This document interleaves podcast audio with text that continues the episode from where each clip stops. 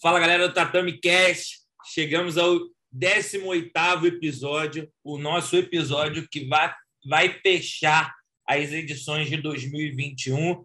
Eu sou o Vitor Freitas, estou aqui com minha parceira Dayana Bueno, faixa marrom de jiu-jitsu, nossa repórter e comentarista também, que está sempre aqui comigo. Galera, antes de começar este episódio, que é um oferecimento da USA Ramp Brasil, eu já quero agradecer a todos vocês por ter acompanhado a gente nesses 18 episódios falando de jiu-jitsu, trazendo notícias exclusivas, entrevistas exclusivas. Muito obrigado. A gente está preparando muita coisa nova para o ano que vem e vocês vão poder acompanhar tudo isso com a gente. Fala, Vitor. Fala, galera da Tatame. Episódio 18.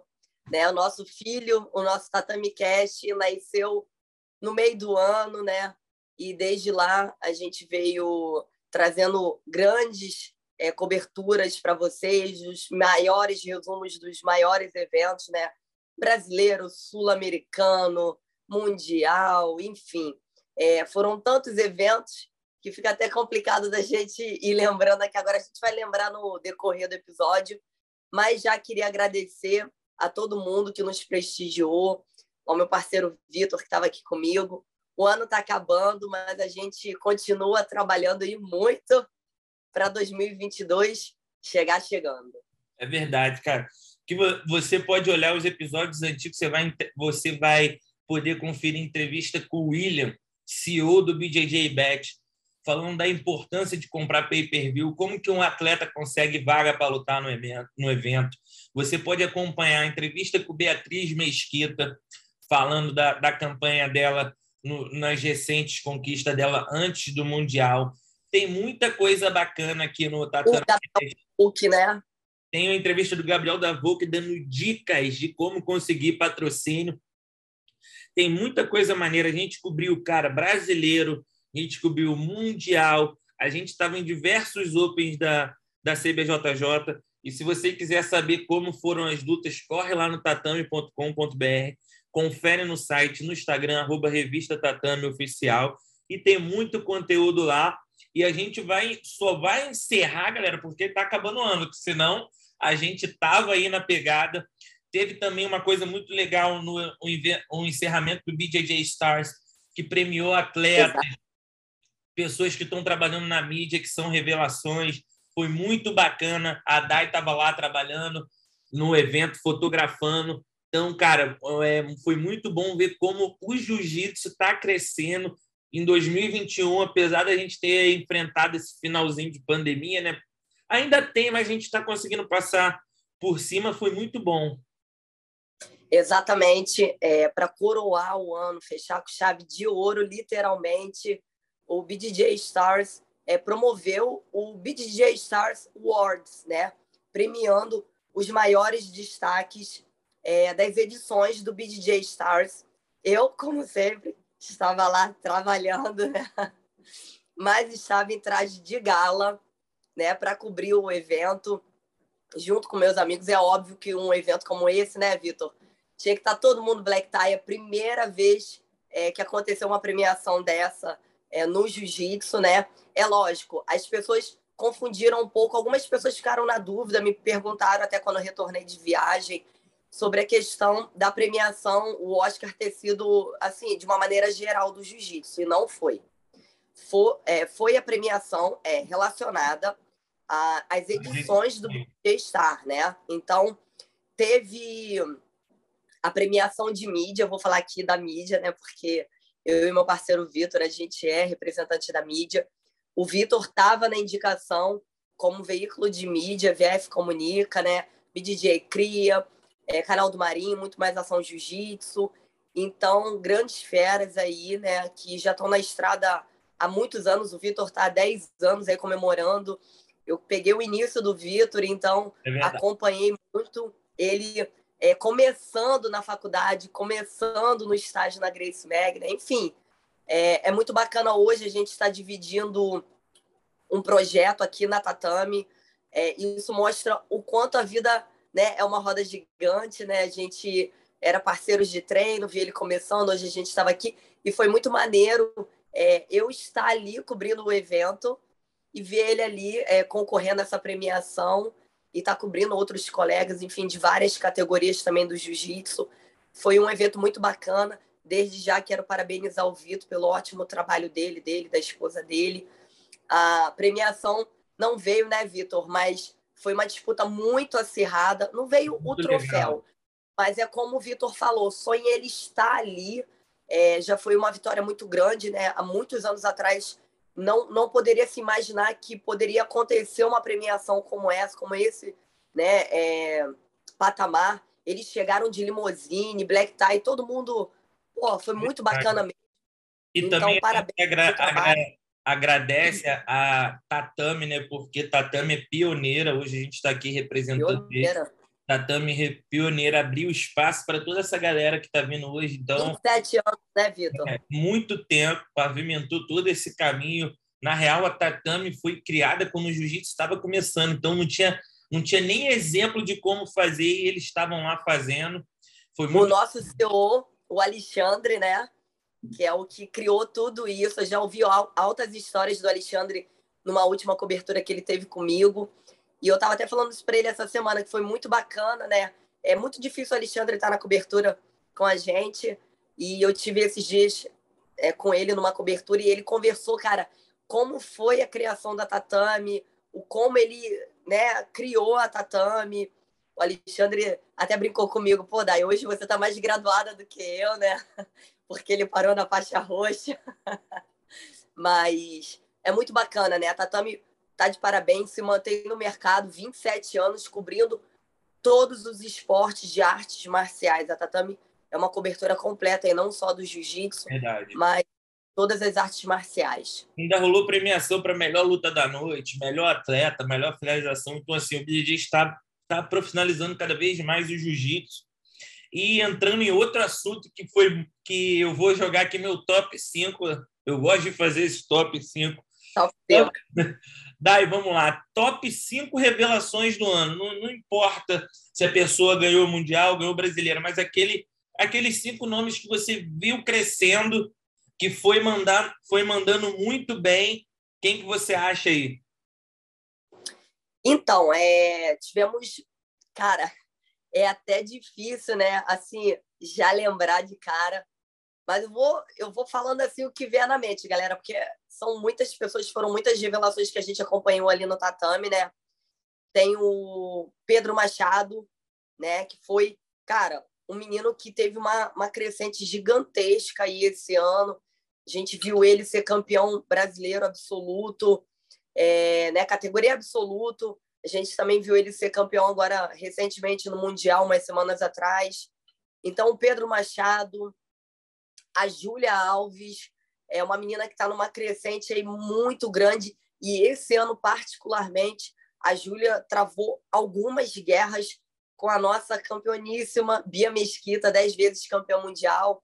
Então marcou muito assim ver a Júlia é, lutando com a Bia Mesquita, né? Algumas vezes no, na, nas etapas do AJP. É, vamos lá, o Leonardo, que é um atleta do Mário Reis, eu esqueci o sobrenome dele, Vitor. Você lembra agora? Flash, eu não lembro o nome, sobrenome. Isso, é, o Leonardo do Mário Reis, faixa azul, agora graduado a faixa roxa. Cara, o moleque sobrou no brasileiro, sobrou literalmente. Foi lindo ver ele lutar categoria absoluto. Ah, tiveram tantos nomes, foram muitos nomes aí, revelação. É difícil, é difícil lembrar agora. A Dai, a Dai Mas... A Dai lançou três, eu vou lançar três, então. então vamos fazer um top três. Porra. Vamos lá. Tiago Saboia, faixa azul da Aliança, foi campeão do World Pro. Enzo Azara, campeão mundial, aluno do Felipe Pegueça. E Gabriel Galvão, campeão brasileiro, faixa roxa da Adriarte.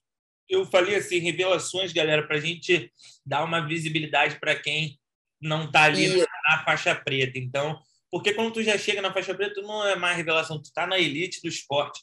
Tu já tá reconhecido, então essa galera tá vindo aí batalhando, merece realmente destaque. E, cara, falar um pouco dos eventos que teve, cara, nós tivemos o BJJ Bet fazendo um GP alucinante sem kimono, onde o Lucas Huck foi campeão. Teve também a, cara, a volta do Campeonato Brasileiro, que a gente estava quase dois anos sem campeonato. Então, foi muito. 2021 foi um ano de recomeço para o jiu-jitsu.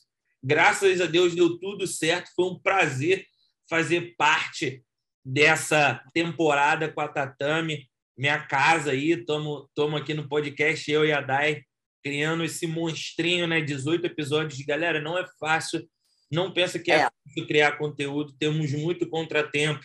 Teve vezes que a gente já estava com entrevista montada e teve cancelamento minutos antes. Os bastidores, né, Vitor? Que ninguém é. sabe.